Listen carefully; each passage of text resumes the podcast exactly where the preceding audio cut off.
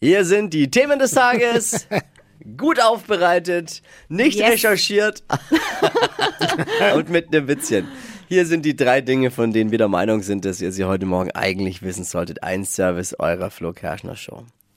Erstens, Heidi Klum und Tochter Leni Klum haben gemeinsame Unterwäschefotos gemacht. Ja. Ich wusste, sowas gibt's auch in der Wirklichkeit. Wie? Oh nee. Für eine Werbekampagne für ein italienisches Zizou-Unternehmen.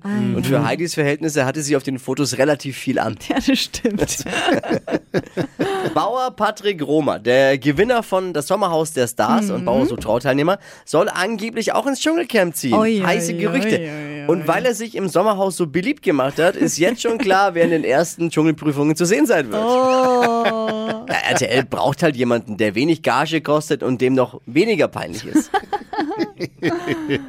Außerdem Luxus-Lady Claudia Obert soll auch ins Dschungelcamp ziehen. Ah, nee. Äh, zumindest so lange, bis die Entziehungserscheinungen einsetzen bei ihr. F von mir aus, aber das Playboy-Shooting macht bitte eine andere.